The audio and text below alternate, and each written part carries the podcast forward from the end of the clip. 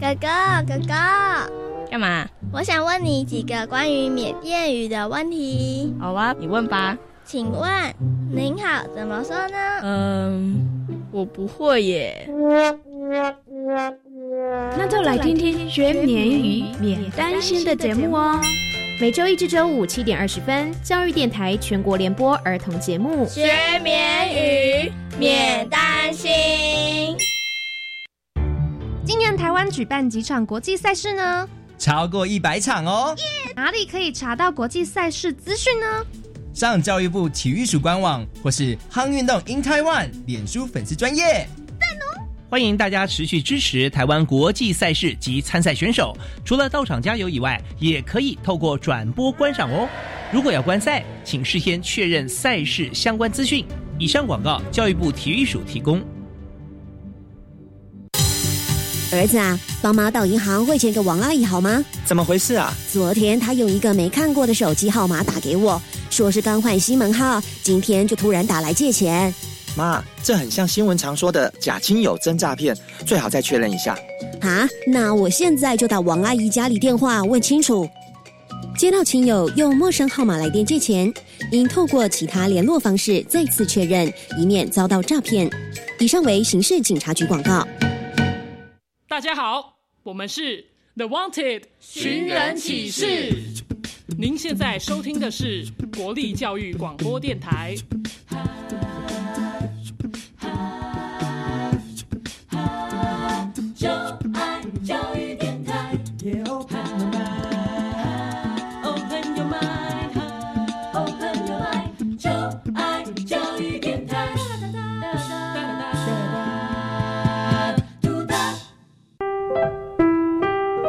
本时段为重播节目，欢迎收听。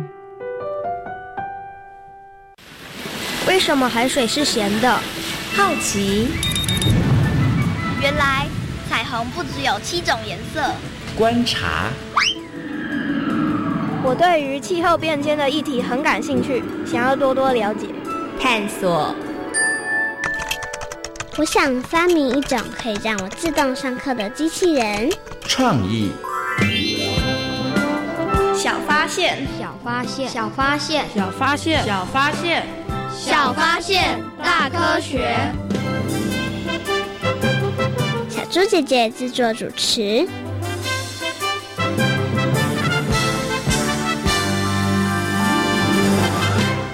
一名女性到东南亚国家度假，赴当地圣山夜行时，只穿着九分裤，未喷防蚊液。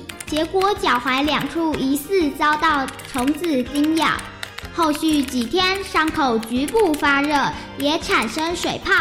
后来还在潜水时碰到尖锐岩石，腿部与水泡遭到划破流血，拖到返国后才就医，所幸诊断并无大碍。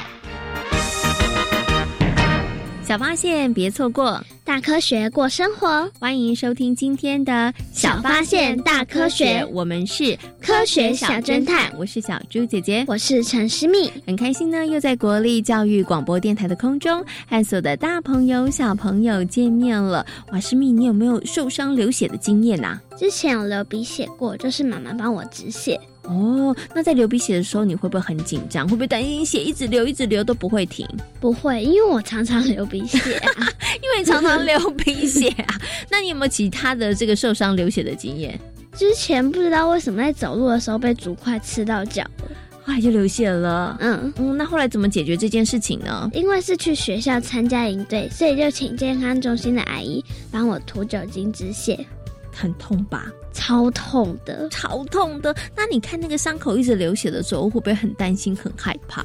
不会啊！啊，你为什么这么厉害？一点都不担心，一点都不害怕？因为只是小小的伤口而已，应该不会怎么样。哦，因为伤口很小，然后血流一点点，所以你觉得还好。那如果伤口很大，血一直流的话，就很恐怖啊，你就会有点担心了吼。好，那你知道啊，每一个人身上都有血液，对不对？嗯。那人体的血液是由哪一些所组成的呢？是由血球和血浆。嗯。然后血球里面有血小板、白血球和红血球。给你拍手，掌声鼓励一下，很厉害耶！那你知道血球跟血浆谁比较多一点点吗？血浆。你真的很厉害，没错，血液呢是由血球跟血浆所组成的。那血浆的部分呢，大概占了百分之五十五，那血球呢，大概占了百分之四十五哦。那血球里头呢，又包括了大家很熟悉的红血球、白血球跟血小板。那你知道这三个红血球、白血球跟血小板谁比较多呢？红血球哦，所以我们的血液就是红色的。没错，因为呢，红血球的比例比较多。看来你真的很了解。那我再问问你，你知道红血球的功能是什么吗？就是，嗯，其实我也不太清楚。你只知道红血球，但是红血球的功能是什么，不是太清楚。没关系，今天的小发现大科学呢，就跟大家呢好好来认识我们身体里头的血液哦。那红血球的功能是什么呢？我们接下来呢，就请科学侦查团进入巴蒂市来帮我们调查一下哦。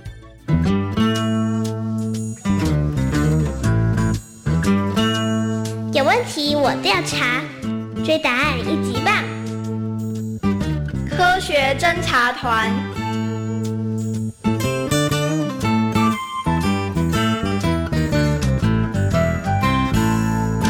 巴黎市是一个分工精细、合作无间的人体城市，在这里每天都有新奇的事情发生。在大家长巴士长和大脑市政府的领导下。所有的问题全都迎刃而解。现在巴蒂市的表现可是一天比一天更优秀呢。到底谁是巴蒂市的亲善大使啊？我也不知道哎。现在出现许多猜测，我真想快点知道是谁。亲善大使的议题在其他人体城市引起了疯狂的讨论。巴蒂市和乐融融的气氛是不少城市研究的重点。想要达到这样的目标，一位称职的亲善大使绝对是少不了的。当大家纷纷揣测标准答案是巴士长的时候，没想到巴士长却猛摇头。原来巴蒂市的亲善大使另有其人，他就是掌管红血球输送船的洪老板。哦，原来巴蒂市的亲善大使是洪老板。洪老板负责的红血球输送船在巴蒂市内各个器官部门游走，我想他担任这样的工作应该很合适。嗯，许多人也都觉得这是个很不错的安排呢。当红血球输送船从肺脏空气处理中心获得氧气之后，利用血管运河在巴蒂市穿梭运送，提供巴蒂市各处工作的需要。同时，血管运河也将各处产生的二氧化碳带回肺脏空气处理中心，再经由呼吸区排出巴蒂市。正常的情况下，一座人体城市内拥有很多艘的红血球输送船，而每一艘的造型都是中间凹、边缘厚、弹性佳的圆盘形。而这样的造型也让红血球再送氧气的功能能够发挥最大的效益。红血球输送船二十四小时不停工，配合度超高的工作态度，使得洪老板与大家建立了不错的关系。当纠纷发生的时候，洪老板总是自告奋勇地担任调停的工作，所以。选派巴蒂市的亲善大使的时候，他当然是不二人选。奇怪，怎么都提不起精神呢？原来你也有这种感觉啊！最近不知道怎么搞的，大家好像都懒懒散散的，不知道是哪里出了什么问题。不知道是不是天气的缘故，最近市民的工作效率不像以往的亮眼。照理说。身为巴蒂市的亲善大使洪老板，应该多了解大伙的情况。可是以往笑脸迎人的洪老板，这几天也变得眉头深锁的，连巴士长都发现了洪老板的异样。洪老板，发生什么事了？你怎么最近老是愁眉苦脸的？唉，真是一言难尽啊！在巴士长的追问下。洪老板才透露出，最近心脏能源传送中心和肺脏空气处理中心对于红血球输送船的工作效率不太满意。你们之前不是配合的天衣无缝吗？现在怎么会出现争执呢？我也不知道是怎么一回事。总而言之，我们已经尽力了，输送船的数量不足也没办法。输送船的数量不足，到底是怎么回事？原来，由于红血球输送船的数量不足，所以导致心脏能源传送中心以及肺脏空气处理中心得加倍工作，以免无法运送足够分量的氧气到巴蒂市各处。如果氧气量不足，轻则工作效率不彰。严重的时候，整个巴蒂市都会陷入危机。正常的情况下，红血球输送船的使用期限只有一百二十天，但是每天都会有新的红血球形成，应该不至于产生不足的情况。这到底是怎么一回事呢？我看得好好调查一番。市长，我们会立刻着手进行调查。嗯。一定要尽快查个水落石出。后来经过地毯式调查后，才发现，在胃脏食物加工厂发现有破损的地方，所以每回食物进行加工工作的时候，都会造成部分红血球输送船流失。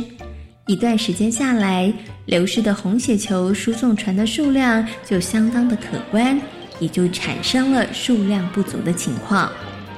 原来是这么回事，不过，这种情况可不能再继续下去。搞清楚事情原委之后，巴士长除了要求立刻处理胃脏食物加工厂破损的问题之外，他也要求口腔食物处理中心加强运送制造红血球的原料——红色的蔬果以及肉类等含有铁质的食物，尽速的补足红血球输送船的数量。而这段时间少了笑容的洪老板，又恢复往日的热情。身为亲善大使，除了让大家和睦相处之外，让巴蒂市重振活力，也是目前重要的目标呢。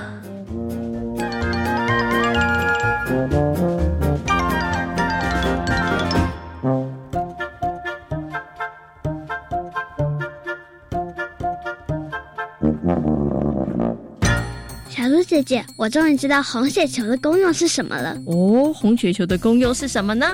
红血球可以把氧气输送到全身，嗯，它会带着氧气全身跑透透，对不对？对，也把氧气带到全身各处哈。所以呢，红血球对我们来讲真的是非常非常的重要哦。诗敏呢，刚刚真的有很认真的听故事哦。那请问你哦，身体里头的红血球它会增加或者是减少吗？会。嗯，刚刚故事当中也有提到了，红血球呢，它的寿命大概只有一百二十天，但是大家不用担心哦，因为呢，每一天我们身身体里头都会制造出新的红血球啊，所以呢，呃，基本上呢，这个状况呢是不会产生不足的情况哦。小猪姐姐，其实之前我想要当护士，嗯，所以就对血液有一些了解哦。你有做一些功课是不是？嗯，那你做了哪些功课呢？就是我看那个上面的百科上面写说，只有 O 型。才可以输到不同的血型，嗯，所以 O 型血的人最大方，对，因为他可以把他的血然后送给其他的人，对不对？对，都可以，嗯，所以呢，嗯，你有没有觉得发现了人类有不同的血型是很重要的一件事情？对啊，那你知道是谁发现了这件事吗？我不知道，是谁那么厉害？哎，到底是谁这么厉害？他又在什么样的情况之下知道了人有不同的血型呢？我们接下来呢，就进入今天的科学库。档案的单元，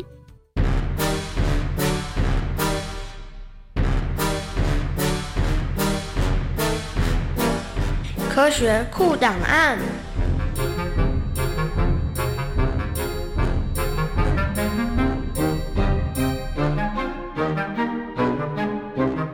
布伦德尔在一八二五年成功的以书写救活了一名大出血的患者。而成为医学史上第一个输血成功的医生。从那之后，有比较多的医生敢于尝试输血，但是有些病人在输血之后会产生忽冷忽热、头痛、胸闷、呼吸困难的症状，甚至心脏衰竭而死。一直到兰德施泰纳的研究，血液的秘密才得以解开。唉，进行了这么多关于血液的实验。可是却一直没有什么发现，哎呀，这到底该怎么办才好呢？啊，对了，也许我可以收集几个人的血液来进行研究。兰德施泰纳决定搜集几个人的血液来寻找之间的差异。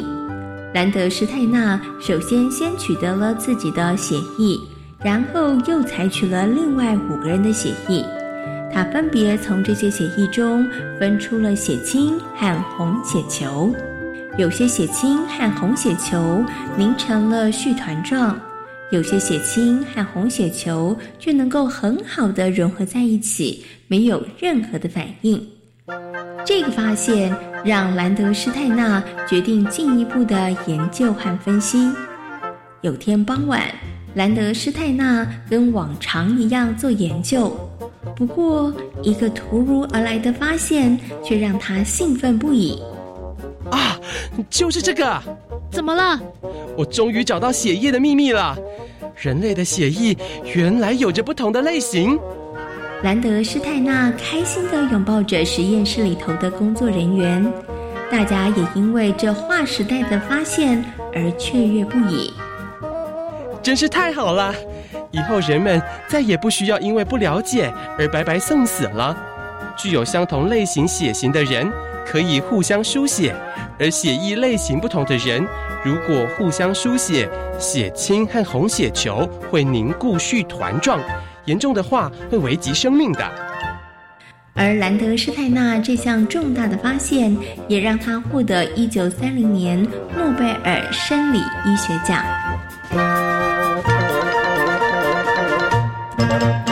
在今天的科学库档案的单元当中，很高兴的为所有的大朋友小朋友邀请到了小田医师呢，来到单元当中，跟所有的大朋友小朋友好好来介绍人体的血液，跟大家来介绍红血球。Hello，小田医师你好。Hello，各位大朋友小朋友大家好，我是小田医师。嗯，小田医师，请问一下，人类到底有多少不同种的血型啊？这个血型呢，其实是一个很复杂的问题。我们通常会听到这个 A 型、B 型、AB 型、O 型血，这种是其中一种最常见的分类系统，叫做 ABO 系统。嗯哼。那另外还有这个所谓的 RH 系统的分型，RH 系统就是分为 RH 阴性或阳性，这个是我们比较常听到的血型分类。那想请问一下小田医师哦，就是人啊，到底流血流了多少，它可能会对生命造成影响呢？首先，我们人到底有多少血呢？大概哦，统计起来差不多八 percent 的体重，所以一个成年人，譬如说一个人六十公斤，他的血大概就是四千多或是五千 CC 的血量。那流失大概超过十五 percent 的时候，就会产生症状。那会有什么症状呢？就是一开始会觉得心跳加快，嗯，然后接下来四肢会冰冷，会觉得头晕晕的。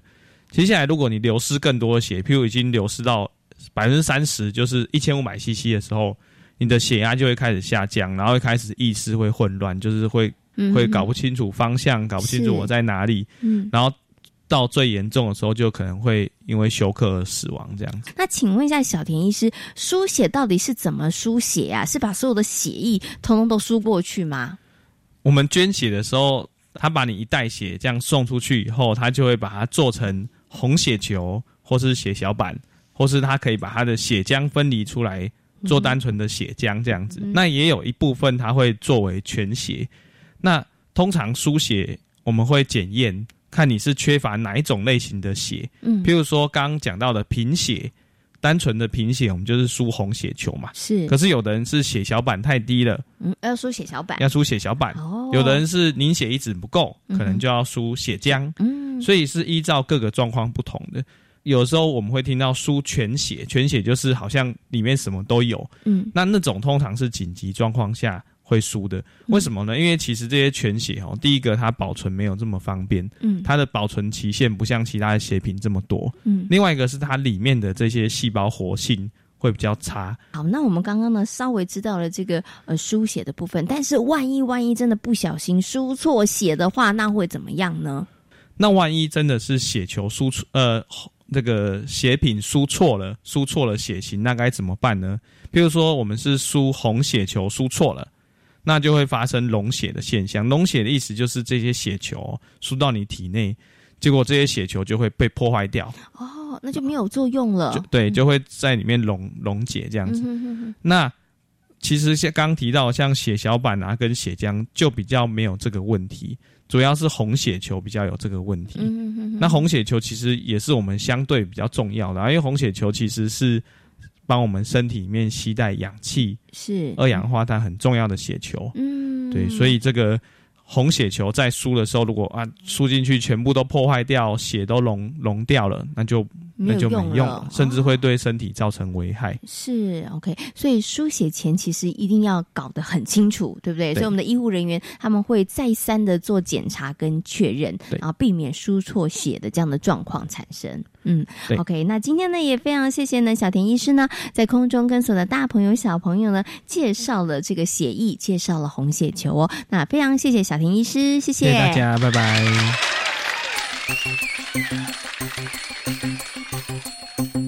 师妹，请问人的血液会一直一直流不停吗？不会。除非生病，嗯，因为像有的人可能他的呃身体的造血的功能或是凝血的功能不是很好的时候，对不对？那就没有办法止血了。那除了呢刚刚师密说的生病之外呢，还有一种情况就是血会一直流不停，就是你的血流太多了，血小板没办法止血，对，他的工作量太大了，他没有办法好好工作，血就会一直一直流哈。那请问一下，师密血流太多的话会怎么样呢？可能会造成死亡。嗯，可能会对生命造成很严重的威胁哈。那所以呢，当血流很多的时候，就得要靠输血来维持身体的运作。那请问输血的时候可以不管血型随便乱输吗？不行。刚刚前面有提到了，对不对？哈，那 A 型的人要输给 A 型的，B 型要输给 B 型，那 O 型可以输给。A B 型还有 A 型、B 型，哇！所以 O 型的人最大方，对不对？他的血液可以输给很多很多的人哦。那请问一下，小朋友可以捐血吗？不行，要年满十八岁才能捐血。新米，你会想要输血给别人吗？嗯，会，因为我觉得有些人就是那种快要死掉的人，可能需要很多的血液，所以有可能就会捐血。哦，所以你觉得你可以捐血去帮助其他的人？其实是不行啊，因为我还是小朋友。可是长大的时候我会想要。哦，所以长大之后你也希望自己可以捐血去帮助其他的人，对对不对？好，那你刚好提到小朋友是不可以捐血的，对不对？那小朋友到几岁才可以捐血呢？十八岁以上。嗯，好，那除了有年龄限制之外，请问一下，捐血的时候还有哪些该注意的事情呢？就要吃饱睡好，然后还有最重要的是。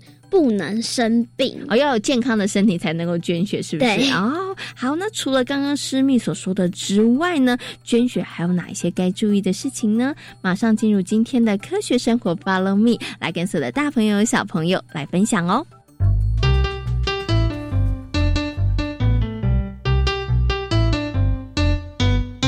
科学生活，Follow me。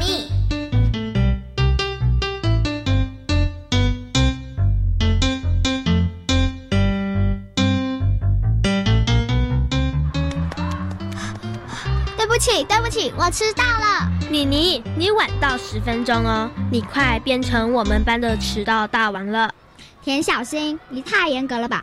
我只迟到了十分钟哎，更何况我今天迟到是有原因的。妮妮，发生了什么事了？我刚刚跟我哥哥去捐血。等等，妮妮，你可以捐血吗？我当然不行，十七岁以上才能捐血，我根本不符合规定。我是陪我哥哥去捐血。我哥哥每隔一段时间就做这件事，常捐血不太好吧？怎么可能？要是不好的话，我们就不可能常常看到宣导捐血的广告啦。我觉得张美丽说的很有道理。可是你们想想看，平常我们流一点血，大人们就超级紧张的。如果抽那么大一袋的血，那不是更糟糕？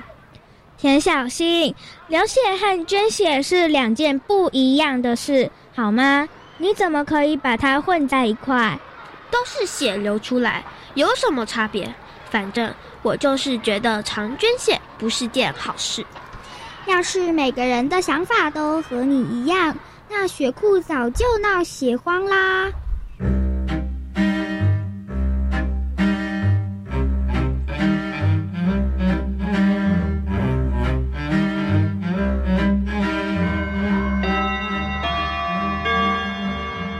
幸好这次丁柔柔的伤势不太严重，上下楼梯千万不能奔跑嬉戏，这是保护自己，也是为了保护别人，知道吗？知道了。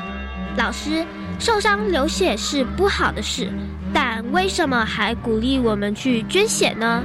这是个好问题哦。为什么我们要去捐血呢？因为捐血一袋救人一命。当有人因为受伤流血过多而导致生命危险的时候，输血可就成了重要的关键之一，同时适当的捐血有助于身体更能好好的造血和全身的血液循环，所以捐血好处多多哦。田小新，你不会再说捐血不好吧？真没想到，捐血有这么多好处。老师，捐血有没有限制啊？小朋友也可以捐血吗？捐血当然有年龄和对象的限制。年龄必须是十七岁到六十五岁之间，而男生的体重必须超过五十公斤，女生得满四十五公斤。像是孕妇以及传染性疾病患者都是不能捐血的哦。所以小朋友是不能捐血的。没错，不过你们长大之后就能够捐血帮助别人喽。既然捐血是件助人助己的事，老师，我们可以常常捐吗？虽然欢迎大家多多加入捐血的行列，但是也不能毫无节制的捐，这么做身体可是会抗议的。捐两百五十 CC 的人得隔两个月之后才能再捐血，而捐五百 CC 的人得间隔三个月，而每次的捐血量以两百五十 CC 为原则，体重超过六十公斤的人才能捐五百 CC。真没想到捐献还有这么多要注意的事，想帮助别人也要好好保护自己啊！王美惠说的没错。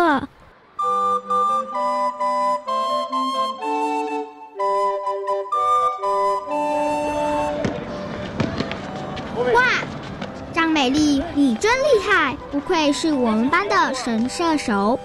这可是我和王美惠苦练的成果呢。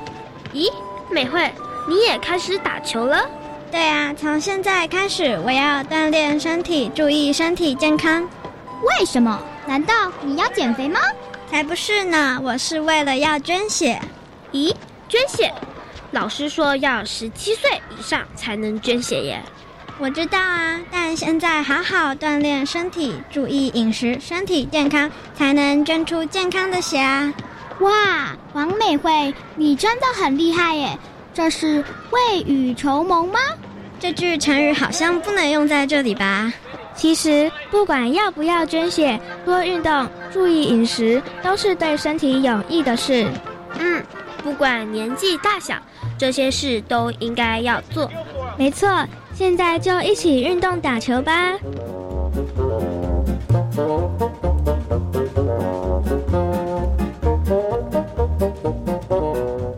在今天小发现大科学的节目当中，跟所有的大朋友小朋友讨论到的主题就是血液。人体的血液呢是由血浆跟血球所组成的，请问血球的成分有？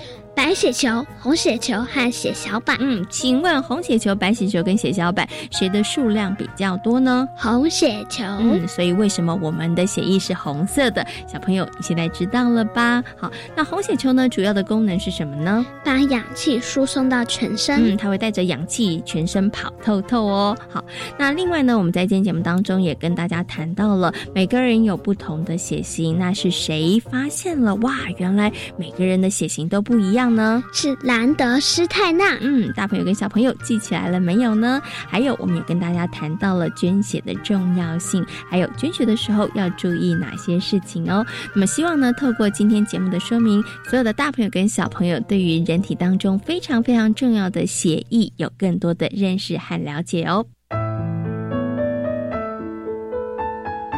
小发现别错过，大科学过生活。我是小猪姐姐，我是陈思密。感谢所有的大朋友跟小朋友今天的收听，也欢迎大家可以上小猪姐姐。